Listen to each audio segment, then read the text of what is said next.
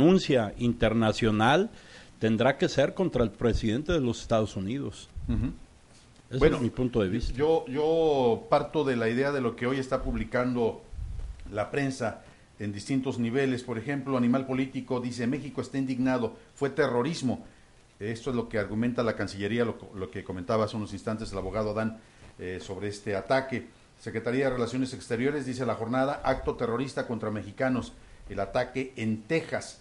México pediría la extradición del autor del ataque terrorista contra los mexicanos, dice yucatán.com. Considera, México considera el ataque en El Paso un acto de terrorismo contra mexicanos. Esto es otro, otro portal en donde se destaca justamente la postura del gobierno, del, gobierno mexicano. Tiroteo en Texas. México estudia una demanda por terrorismo. Esto es lo que dice el país. Y está interesante el tratar de eh, observar este asunto a partir de lo que se argumenta en otros lugares muy distantes a la República Mexicana. Si le parece, vamos a ver si ya tenemos listo este material que procede del país, en donde se está dando fe de lo que los periodistas de este medio español, si mal no recuerdo, están diciendo sobre este ataque a los Estados Unidos. También vamos a presentar en unos instantes lo que está sucediendo en la reacción de los, de los mexicanos. Por supuesto que hay miedo por parte de una gran cantidad de personas que habitan en Estados Unidos. Si alguna forma habría de resumir en este instante el momento que están viviendo los mexicanos, es miedo. Están llegando estas famosas redadas para la deportación de indocumentados a los centros de trabajo, llegan a las áreas de departamentos, a las zonas donde habitan los mexicanos, los paran en la calle, que esa es otra cuestión que no se había visto por parte de esta policía de migración que se llama ICE o ICE, y esto sin tomar en consideración lo que ocurre en la frontera. Hay algunos estados de la Unión Americana que siempre han sido un poquito más tolerantes. Hay algunas ciudades que incluso se declaran como ciudades santuario, como ocurre en el caso de San Francisco, que le da la bienvenida a todos los migrantes independientemente de su nacionalidad. Otro tanto ocurre en la ciudad de Chicago, pero hay otros lugares como este que nosotros estamos comentando ya de lo que ocurre en Texas, en donde sencillamente cualquier persona puede comprarse cualquier tipo de arma, desde una pistola hasta una metralleta, para argumentar que se está violentando su libertad, que están atentando contra ellos y disparar contra mexicanos como esto que se está viendo en estos instantes. Y bueno, el otro asunto que está por verse es quién es este sujeto que se atrevió a disparar contra estos mexicanos. Fíjese nomás, es un chico de veintitantos años de edad. O sea, no puede decirse que es, es una persona... Y, y, lo peor, ¿no? No es, no es un Donald Trump que está defendiendo sus billetes, sus millones y millones de dólares. Es un joven. Mataste a su hermana por equivocación, yo creo. No creo que la haya tirado. Uh -huh. pero, bueno. pero, no es contra mexicanos exclusivamente. Pues es, una, es un acto terrorista. Efectivamente propiciado por esa xenofobia que está, como bien dijo Partida Caballero, que está generando Trump con un, un, un, simple Twitter. Pero no es un ataque contra mexicanos, no es exclusivamente mexicanos. Uh -huh. Murieron mexicanos entre, en ese ataque. Después de ese que usted menciona, hubo otro más tarde. O sea, en dos días ha habido tres. ¿Qué quiere decir? Bueno, que está desquiciada la gente en Estados Unidos, ¿verdad? Que sí, efectivamente pero yo, yo difiero, ¿eh? diciendo, no es un ataque terrorista contra mexicanos, no es exclusivamente mexicanos, es un lugar, es un pueblo que tiene 140 y tantos mil habitantes, donde hay muchos latinos, por supuesto. Claro. Pero uh -huh. no es este, no, no, yo, yo diciendo, digo, uh -huh. no, no, creo eh, que el, el problema es cómo se engancha este discurso de orden racista que sí es contra, contra latinos en términos sí, generales sí, sí. y contra todos los eh, indocumentados, todos los indocumentados, que todos los que no pueden comprobar que tienen una residencia legal, pero que de cualquier forma, en este momento en particular, los muertos sí son mexicanos, sí, los heridos sí son mexicanos, claro, claro, uh -huh. sí, sí, claro. Y, y, ahí es en donde desborda un poco este asunto que, o sea, la forma como se quisiera ver en los Estados Unidos, yo insisto, es muy lamentable porque yo platicaba este fin de semana con una de las personas radicadas en, en Los Ángeles y lo primero que me dice es, la sugerencia a nuestros familiares radicados también en Estados Unidos es que no salgan, pues que no salgan de sus casas. Igual que en Jalisco, no, no, no, no, hace unos días ridículamente se, publicó, digo ridículamente las sugerencias de un cuate de ahí de, de Tlaquepaque, no sé si lo leyeron, que decía que, que, si están en un restaurante y entran así los, los a, matarnos, este, que nos escondamos y en última instancia les aventemos con el salero, con el, digo, e, es, es, decir, yo creo y ojalá me equivoque que es otro distractor. No, bueno, eso, eso lo dijo el nuestro flamante doctor Macedonio Tamés Guajardo, ¿no? que era lo, era lo, porque en Notistema le preguntaron que qué hacer en caso de un atentado como el que pasó en las hamburguesas Charles Jr., ¿no? De, de la Plaza Galerías. Y él dijo, bueno, pues es que es muy lógico, hay que tirarse al suelo y hay que esconderse atrás de una, de una pared. Eh, bueno, y efectivamente, o sea, le tundieron pero con todo, ¿no? Sí, yo escuché parte de esa entrevista, muy lamentable. Sí, y, la, publicación esa fue hace dos, tres días también. Ese es uno de Tlaquepaque. Sí. Lo que pasa, maestro, es que no tenemos un sistema preventivo. Sí. No tenemos, ahora con lo de esta eh, vacilada que es la OPD, imagínense una policía como OPD en, en Guadalajara, en la zona metropolitana, es una verdadera grosería.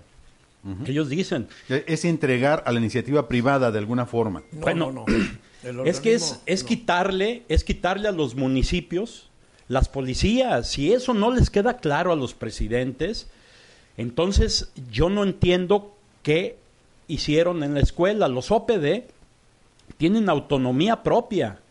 Tienen, eh, si bien es cierto, su jefe es nombrado, puede ser nombrado por el, por el, por el gobernador, pero aquí están inmiscuidos 10 municipios, de los cuales van a tener que soltar las riendas de sus policías y tendrán que ser otros, otro organismo, y aquí les vuelvo a insistir, está un especialista en materia laboral. ¿Qué va a pasar? ¿Quién, ¿Hay patrón sustituto? ¿Y qué sucede si en, en este OPD le corren a 10 elementos de la policía de Zapopan, por ejemplo? Entonces, ¿quién será o el... si los matan, ¿quién se hace o, responsable? o si los, si los privan de la vida, ¿quién será el responsable de esta circunstancia? ¿quién será el que tenga el mando? Porque digo, si tienes mando y conducción, pues puedes hacer de con ellos lo que te venga en, un, un OPD es un organismo público descentralizado de, los gobiernos estatales o municipales.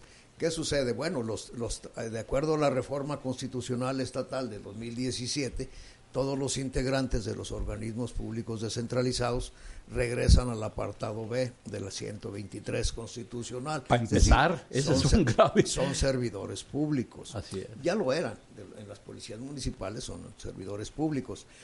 Aquí la situación más que nada es que eh, yo, yo pugnaría y estamos pugnando desde siempre. A mí se me hace una soberana estupidez que tanto la Constitución General de la República como la, estatal de Jalisco no considere como servidores públicos a los a los a los miembros de las policías. los, no considera que hay una relación laboral, sino una relación de carácter administrativo. Eso les parte por todos lados. ¿Por qué razón? Porque dado esa, esa condición, cuando son despedidos injustificadamente, no regresan a trabajar cuando demandan la reinstalación, si acaso les pagan salarios caídos por un año. Entonces, todas esas cuestiones desmotivan para ingresar a las policías, además del peligro latente que significa precisamente los ataques que hemos, hemos estado viendo. Pero ese es justamente uno de los orígenes de el por qué está teniendo tanto éxito el crimen organizado en la convocatoria para contratar o ex policías federales o ex militares o policías. El, el, propio perfil de Nemesio Oseguera Cervantes, el Mencho, es digno del análisis, ¿no? ¿Era un policía? Era un policía de uno de los municipios más pobres de Jalisco, ¿no? Pues entonces yo creo que ahí está la respuesta, ¿verdad? O sea, no le busquemos mucho. Mire, yo insisto, eso de la, de la demanda de Estados Unidos es, es un distractor.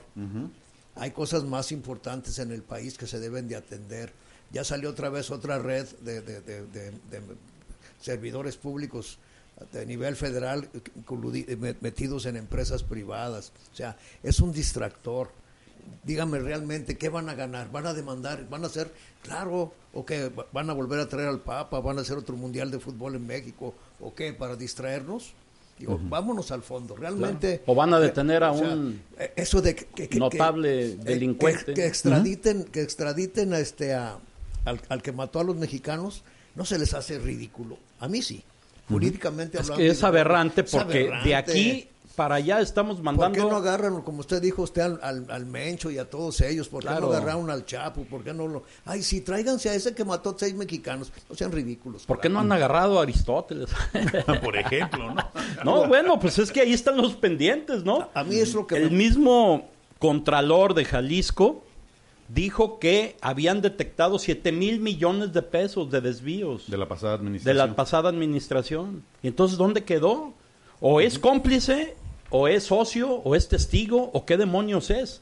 Pero la verdad es que la justicia en Jalisco nos viene con estos eh, distractores. destrozadores, más que distractores. también. Mira, yo publiqué algo porque me parece que, que alguien tiene que decir las cosas, aunque después nos vapulean en medios y, y toda la situación, los, los trones, los trones de, de, de Alfaro. Pero, eh, por ejemplo, digo, esto decíamos de la Fiscalía de Aristóteles y aquí lo dijimos muchas veces. Aquí lo dijimos no uno, sino varios de nosotros, varios investigadores de la Universidad de Guadalajara, varios investigadores del ITESO, etcétera, y dijimos, transformaron irresponsablemente a la Fiscalía en un monstruo inoperante para facilitar el crecimiento del crimen organizado en Jalisco. Ojo con esto, para facilitar la, el, funcionamiento del crimen organizado en Jalisco. Dice, lo que se ve mal siempre es susceptible de empeorar. Y ahora, ya que nos, eh, eh, y ahora ya se nos acabaron los adjetivos para la gran OPD llamada Policía Metropolitana. Así nomás.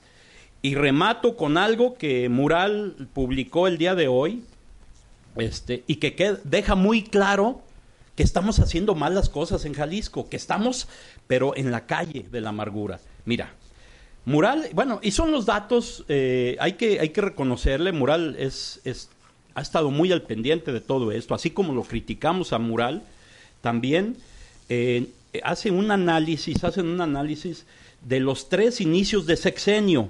Esto es eh, las cifras del Sistema Nacional de Seguridad Pública y es del 7 a de 7 delitos de 11 posibles fueron a la alza, pero a la alza, pero de a de veras a la alza.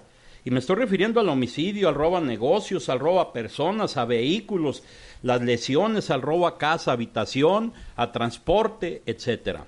Y fíjate nada más, en homicidio, con Emilio González Márquez, ellos tenían 225 eh, homicidios o denuncias de homicidio de marzo a septiembre. En su primer año de gobierno, de marzo a septiembre. Aristóteles se triplicó a 648 y con Alfaro 1267, esto es 460%. ¿De dónde procede esa información? Es del secretariado del, Sistema Nacional de Seguridad Pública. Y es, un, es una tabla que hace eh, Mural, en este caso. Te lo los mandé al, al, WhatsApp de nosotros, interno. Y es impactante las cifras. Pues, ¿qué no estamos bajando? ¿Qué no dice Alfaro que estamos a la baja? Pero a la baja de qué? Ese es el problema que nos comparamos con un día antes, porque ayer privaron de la vida a cinco y hoy privaron de la vida a uno. Eso no es una estadística confiable. Una estadística confiable es la que tiene periodicidad, que tiene método, que tiene una circunstancia comparativa, pero comparativa con algo. Estamos comparando en este caso eh, manzanas con uvas, ¿no? Pero cuando comparamos manzanas con manzanas, resulta que a este gobierno le va como en feria. Y déjame comentarte algo que todavía está eh, peor en, el, en, el, robo a personas. Con Emilio, 1542 en, en este mismo periodo de marzo a septiembre. Eh, Aristóteles, 6410, o sea, seis veces más. Y con Alfaro, 8.996. Comparamos 1.542 contra 8.996. Imagínate el problemón en el que está metido el propio gobierno del Estado. Luego, el robo a negocios, a nuestros empresarios, a nuestros tienderos, a nuestros compañeros que tienen algún negocito, algún changarro, dirían. 1709 en el periodo de marzo, a septiembre de 2008 con Emilio. 1709. Luego con Aristóteles se duplicó a 2670 y con Enrique Alfaro, fuego, 9445. Esto es en, en los albores del 2019. O sea, ¿a dónde vamos a parar, como dice la canción? Con, con estos gobiernos que al principio sin hacer un análisis, cambiaron la fiscalía, le quitaron la policía, la policía estatal. Nadie sabe qué demonio está haciendo la policía estatal. A ver, déjame fungir como abogado del diablo. Siempre lo ha sido, Alberto. ¿Es culpa de el gobernador? A ver. Es responsabilidad. Es, efectivamente, hay que poner, eh, hay que poner en su justa dimensión. Porque ellos son muy dados, digo, los políticos, a decir, nosotros estamos muy bien cuando algo sube, ¿no? Gana este, México una eh, medalla y es de Jalisco, estamos muy bien en el deporte, ¿no? Aunque el deporte lo confundimos en muchas ocasiones cuando una persona gana y nadie, todos los demás, no, las canchas deportivas están derruidas, están caídas, nadie va, hay eh, latrocinios, hay delincuencia, hay todo lo, inseguridad en estos lugares. Ese es un análisis que deben de hacerse, porque recordamos que dijo Alfaro, vamos a llegar hasta el final cuando señaló que había datos cuchareados, que es cierto, sí lo sabía, pero lo sigue habiendo y lo sigue dando. ¿no? Y datos tan cuchareados son dar una cifra de que de un día para otro estamos muy bien, asimismo como hacer expedientillos en la fiscalía, esto es, los expedientillos para su conocimiento eh, de nuestro auditorio son aquellas denuncias que se cometen, pero que no hay datos. Esos no los cuantificaban y, o no sé si todavía los siguen cuantificando. O sea, vamos a decir, ¿me roban mi celular? No, yo a qué demonios voy a la fiscalía. Entonces, esas son cifras negras. Eh, pero cuando yo digo, si voy a ir a, denunciar el, el, robo de mi, de mi celular y les digo, oigan, pues pasó un chavo de aproximadamente 20 a 30 años me quitó el celular, ¿lo viste? No, ¿en qué iba? No, pues salió corriendo. Oye, ¿y algún vecino? No, este, datos, no. Ah, bueno, esos no los cuantifican como delitos, o no los cuantificaba. Y ahí está el Maguer que no tiene vergüenza en hacer unas tipo de declaraciones tan aberrantes. Eh, en apoyo a la OPD, hágame usted el favor, cuando fue el operador de la fiscalía, y perdón por, por por irme tan a fondo, pero este tipo de situaciones son las que nos dice que estábamos mejor cuando estábamos peor, Alberto. Decíamos que no, no era posible que algo fuera susceptible de empeorar y resulta, para sorpresa de muchos, que sí. Se hizo un cambio de la fiscalía ¿A quién le pidieron opinión? A nadie, lo hicieron ellos. Pues como el tarifazo, ¿no? Para aumentar el pasaje. De un acuerdo pasado. De un acuerdo pasado, pero solamente para los vehículos de, que estaban en las empresas, ¿cómo le nombran a esta? Eh, a la, a la, ¿Hombre camión? Al, hombre, no, al hombre, empresa. Camión empresa. Y de ahí se agarraron. Bueno, una diputada, imagínense, una diputada habló y dijo la verdad, ¿no? El caso de Mariana Ferro. Aquí está la autorización para que el transporte eh, de, camión, este, de camión de empresa, se pueda subir y de hace tanto tiempo. Pero ustedes se agarraron y fueron con el transporte masivo que es el tren ligero y ese no está autorizado. Y el Entonces, Claro, esos son los, masivos. El otro es, no, no recuerdo el, nombre, pero son los, los vehículos, los camiones, pues. Esos estaban autorizados solamente los de ruta empresa. No, no, los que no tienen ruta empresa no están autorizados. Pero de ahí se agarra y nos quieren engañar. Alberto, como nos engañaron en estas modificaciones, llevan más de 30 en, en este periodo de enero hasta la fecha, los diputados haciendo una serie de modificaciones al Código Penal que Dios nos agarre confesados. Y todavía una cosa, y termino. Veo que algunos diputados y diputadas, algunos conocidos de un servidor, se, le están yendo en contra a la ley de extinción de dominio. ¿Por qué será, Alberto? La ley de extinción de dominio es contra funcionarios. La ley de extinción de dominio es contra empresarios y es contra delincuentes organizados. Y también contra particulares. Y dicen, así es, contra particulares que... están coludidos en estas circunstancias. Es que eso yo, ahí, disiento un poco, no. La ley de decisión de dominio no puede afectar a un particular completamente claro, claro. Que no pueda, que no pueda demostrar. No, no, no, no, no, es que ni siquiera te dan chance de demostrar. No, no, claro que sí, hay un juicio. No, no, Alfonso, no, no, no, chécate bien la ley, no.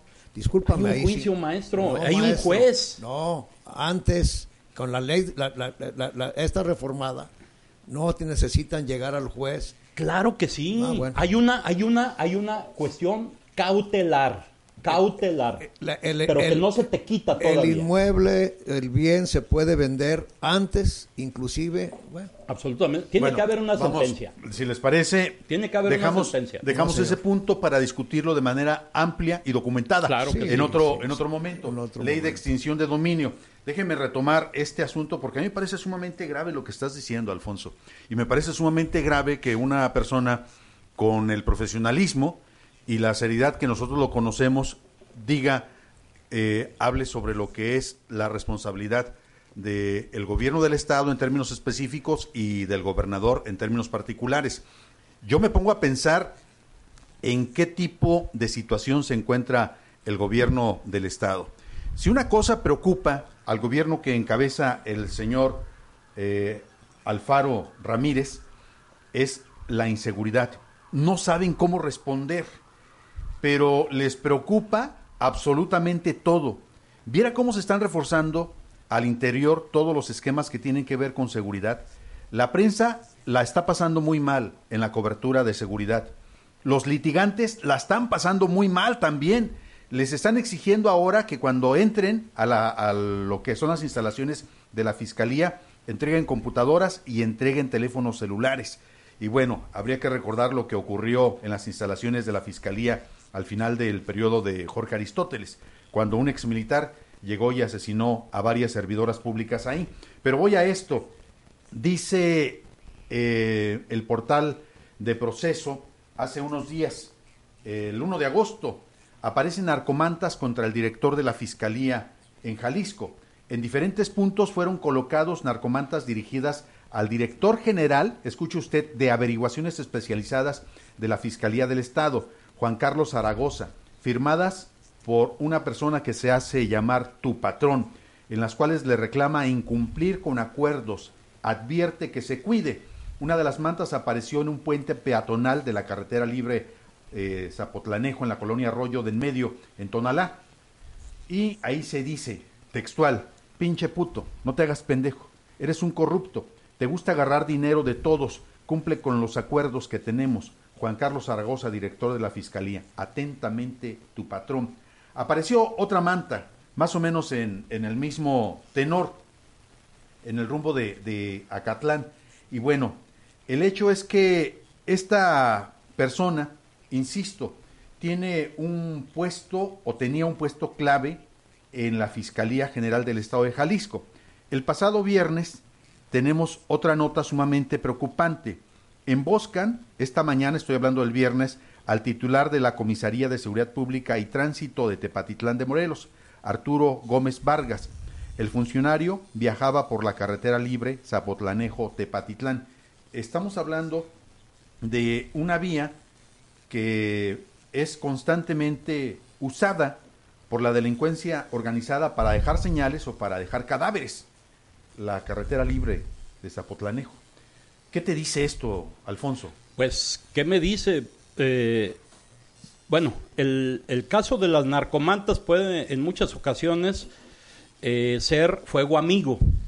Desgraciadamente, no se sabe, ¿no? También eh, agarrar como base, sin hacer una investigación correctamente, esto trae como consecuencia que el, puede haber un uso indiscriminado de este tipo de situaciones, porque yo puedo hacer una narcomanta y pegarla en la oscuridad, que no me vea nadie, o hacer una pinta en una esquina, o mandar a que lo hagan, etcétera. Pero lo grave del caso es que en la fiscalía sí hubo cambio por ese, por ese hecho. Por esa narcomanta. Por esa narcomanta. O sea, cambiaron a un director, al director que estaba siendo imputado por esta narcomanta. O sea, ya ahora ya no son denuncias penales, ya no hay carpeta de investigación, ahora son narcomantas. Hágame usted el favor. Bueno, pero si así funciona la fiscalía, si así funciona el gobierno del Estado, pues no nos quejemos de lo que nos vaya a pasar a todos nosotros. ¿no? Porque esto no puede ser posible como, Pero tienes, Tienes razón en ese sentido, ¿no? Cualquier persona pudo haber puesto esa narcomanta, cualquier grupo pudo haber sido. Cuando hace referencia a tu patrón, en el estricto sentido de la palabra de lo que significa patrón, el patrón es quien le paga, ¿no? Claro, claro, por supuesto. Es al que tiene que atender, es la orden que tiene que recibir la del patrón. Y su patrón, desde el punto de vista oficial, es el fiscal o es el gobernador. por supuesto. Pero el otro dato, al Mencho, quienes conocen un poco de la cobertura de la fuente informativa, de la fuente policíaca, saben que al Mencho le dicen el patrón, o el señor de los gallos. Y ahí es en donde la cosa se pone un poco ríspida. Pero, pero volvamos a este otro asunto. Déjame comentarte algo, porque eh, justamente leyendo lo de un libro que, que, está, que escribió la esposa de, Pablo Escobar, que es un libro bastante de editorial Planeta, bastante gordito, que habla de su verdad, ¿no? Y él, eh, ella decía eso, dice, es que eh, Pablo era un verdadero energúmeno, ¿no? Mi marido, ¿no? Decía, pero tenía una característica, cuando él quería que las cosas se supieron, no mandaba a que pusieran una manta, él hablaba a los medios de comunicación y decía, señores, esto es lo que yo hice.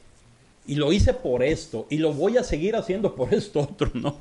O sea, en este caso le están haciendo eh, caso a, algo que ni siquiera han investigado o que no quieren investigar, también es cierto, también es la otra parte de la moneda, o sea, que de repente surjan cosas eh, porque no hay investigaciones este, en la desesperación de los delincuentes también hacen señalamientos de esta naturaleza, lo que me parece lamentable.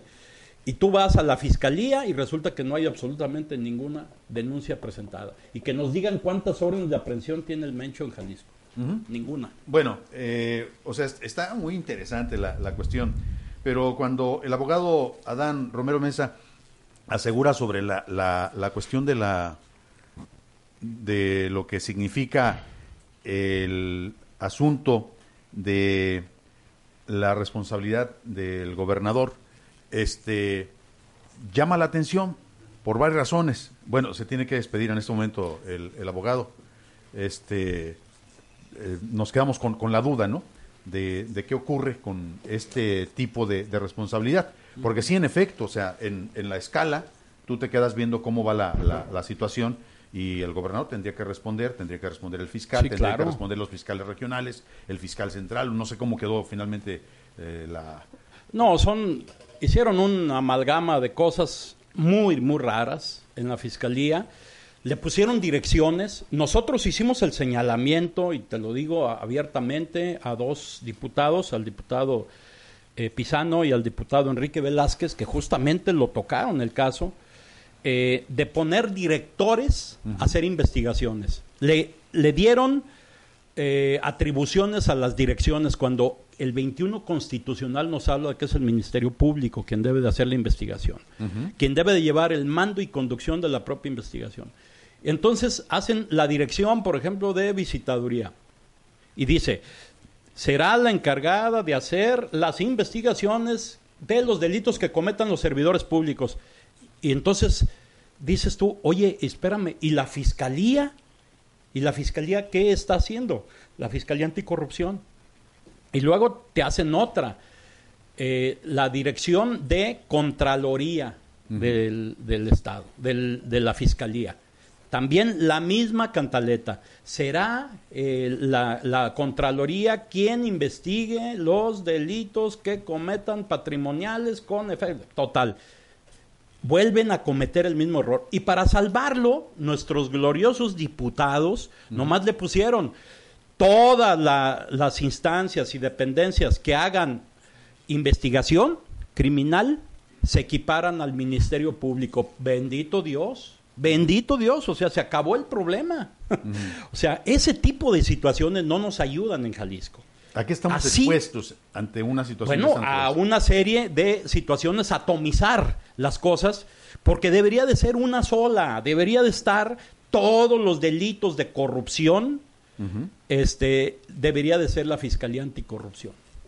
Punto con autonomía y nada de que te voy a mandar unos ministerios públicos de los que tengo acá para que te ayuden. No, debe de ser como, como dijeran en Las Vegas, carta nueva. Vamos a jugar con cartas nuevas. Baraja nueva. Baraja nueva. O sea, porque si no entonces, ya esas que tú tienes son de hace 20 años, 10 años, 15 años, y esas ya vienen marcaditas.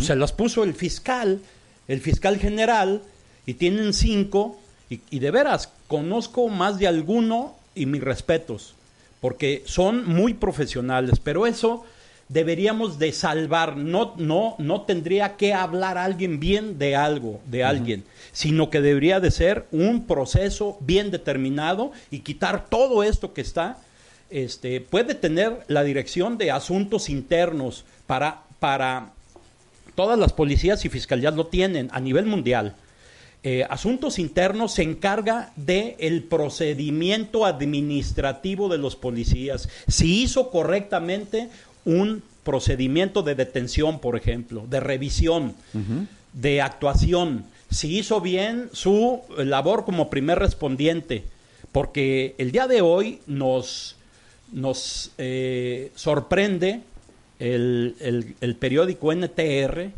eh, haciendo una serie de señalamientos que los policías no se presentan a los juicios. Y fíjense quiénes son los que están en contra de los propios eh, jueces. ¿Quiénes son? Pues son los presidentes municipales y el gobernador. Y esas policías de ellos no se presentan como primer respondiente. ¿Sabes qué trae como consecuencia eso? Pues que no tenga valor la consignación que hacen y que tengan que soltarlos, porque quién los está señalando, quién está afirmando todo lo que hicieron en el lugar de los hechos, el levantamiento del cadáver, el levantamiento de, todo lo demás, pues simple y sencillamente no se presentan, Alberto. Y ahí están los datos, ¿eh? uno de cada diez se presenta. Y luego dice, ah, es que eh, no nos citan. Y luego, oh sorpresa, la, la, la judicatura dice, no, discúlpenme, aquí están todos y cada uno de los citatorios que se les hacen a través del departamento jurídico correspondiente de las policías.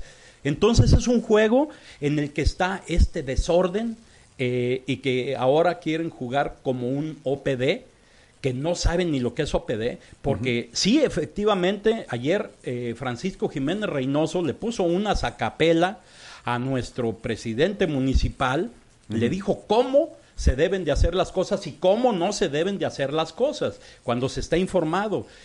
Eh, en este caso, el presidente de Guadalajara dijo algo eh, importante.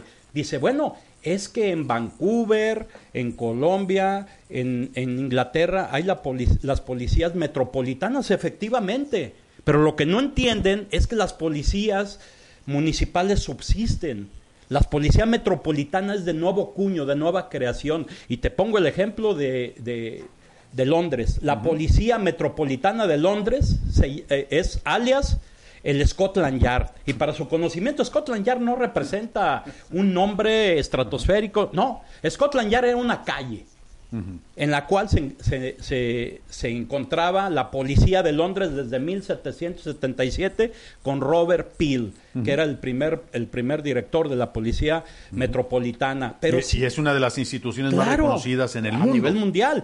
Pero la policía municipal de la ciudad de Londres es otro, otro cantar. Porque una representa una cosa que es la investigación del delito, que representa los delitos de alto impacto, la persecución, etcétera. Y la otra es la policía de proximidad. Eso no lo entienden. La policía preventiva, la policía que hace, eh, que va a la casa del vecino y le dice, este, oiga, no estén haciendo ruido porque si no les vamos a poner una multa. Aquí las multas las pone eh, el departamento correspondiente, no lo hace la policía, imagínate nada más, o sea, lo hace reglamentos.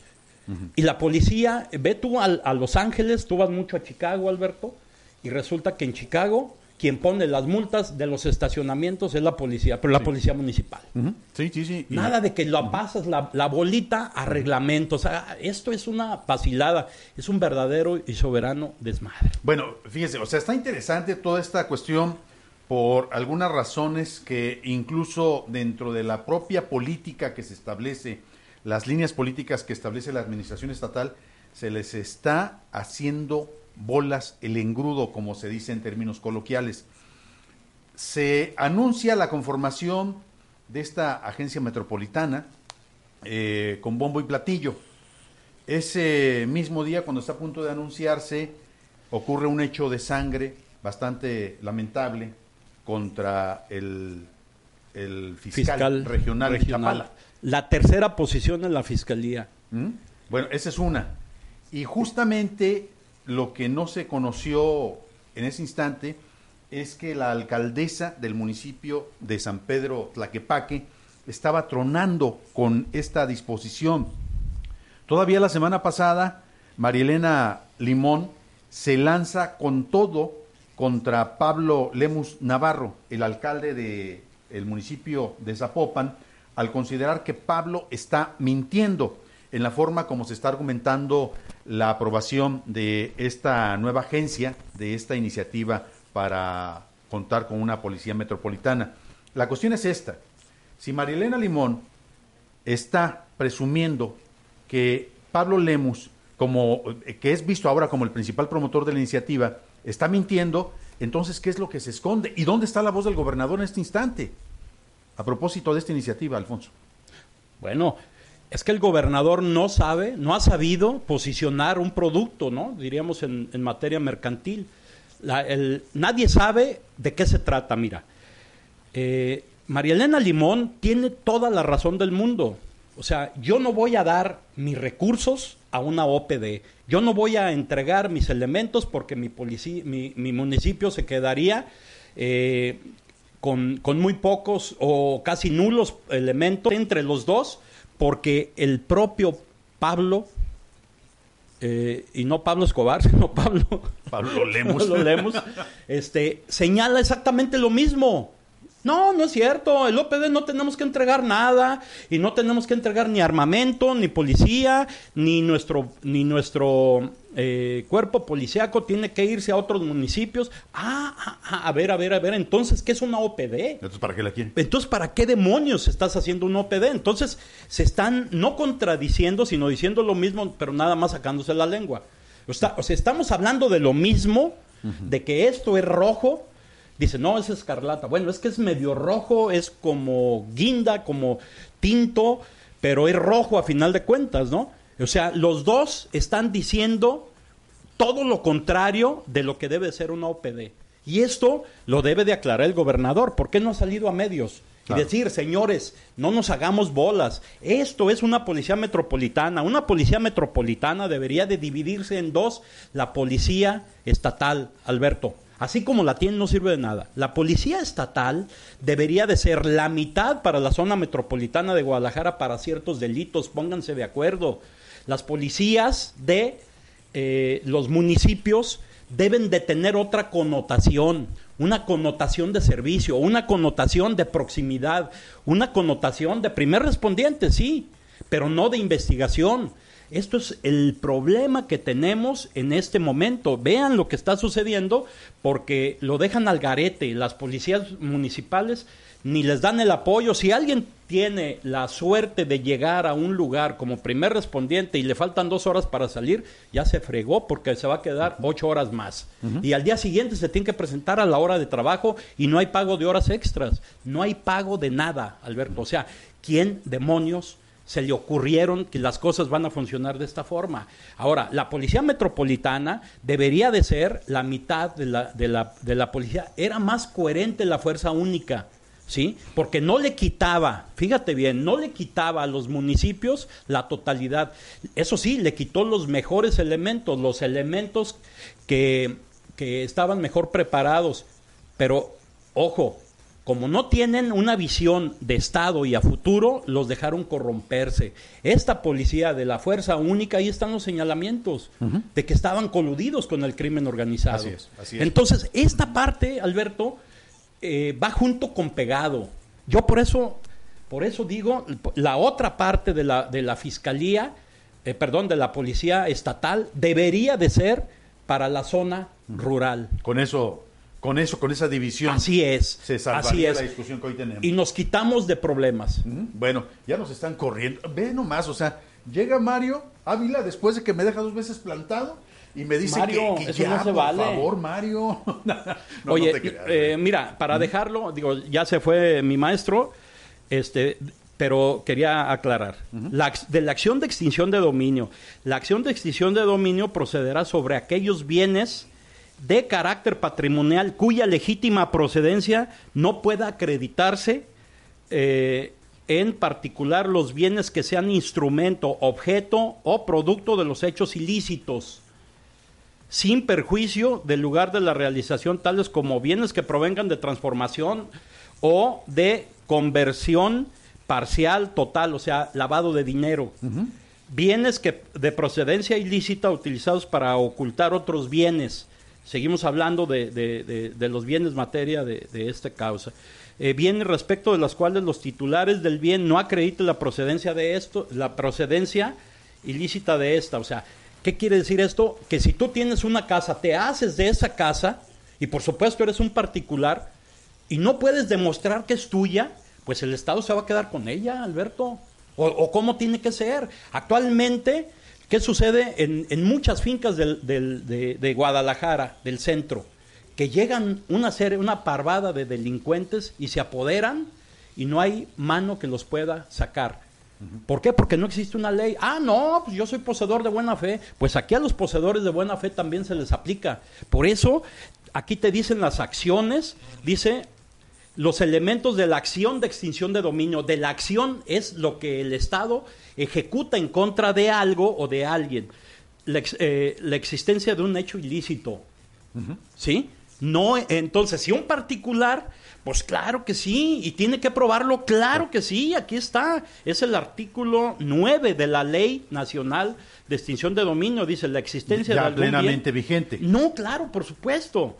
El nexo causal de los dos elementos anteriores, esto es, la existencia de un bien de, un bien de origen o destinación ilícita y la existencia de un hecho ilícito, o sea, el apoderamiento. Esto va, esto es lo que trae una serie de confusiones, por eso digo, no, hombre, encantado de entrarle al debate, pero un debate informado. Vámonos y qué bueno que el maestro, ojalá la siguiente semana entremos con este eh, con este tema. Esto apenas empieza y, Alberto. Bueno, pues ahí está. Eh, sí, en efecto, o sea, cuarto de guerra así es como lo ve.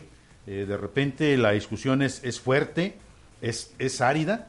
Eh, en ocasiones tenemos puntos de vista que no, no hay un ángulo de conciliación y de lo que se trata es justo de esto, de sacar a relucir las ideas argumentadas, las ideas totalmente informadas y bueno, eh, nosotros tenemos para el beneficio del programa personas que se atreven a decir las cosas y se atreven a demostrar en dónde se está bien, en dónde se está mal. Así es que bueno.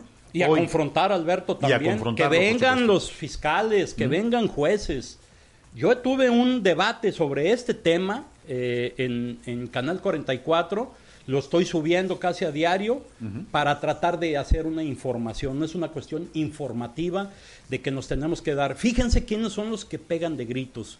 Los que pegan de gritos, y esto mucho me temo que está detrás del crimen organizado con sus salvedades, de académicos que están haciendo análisis que pueden ser sesgados, no tengo la verdad absoluta, pero aquí está la ley.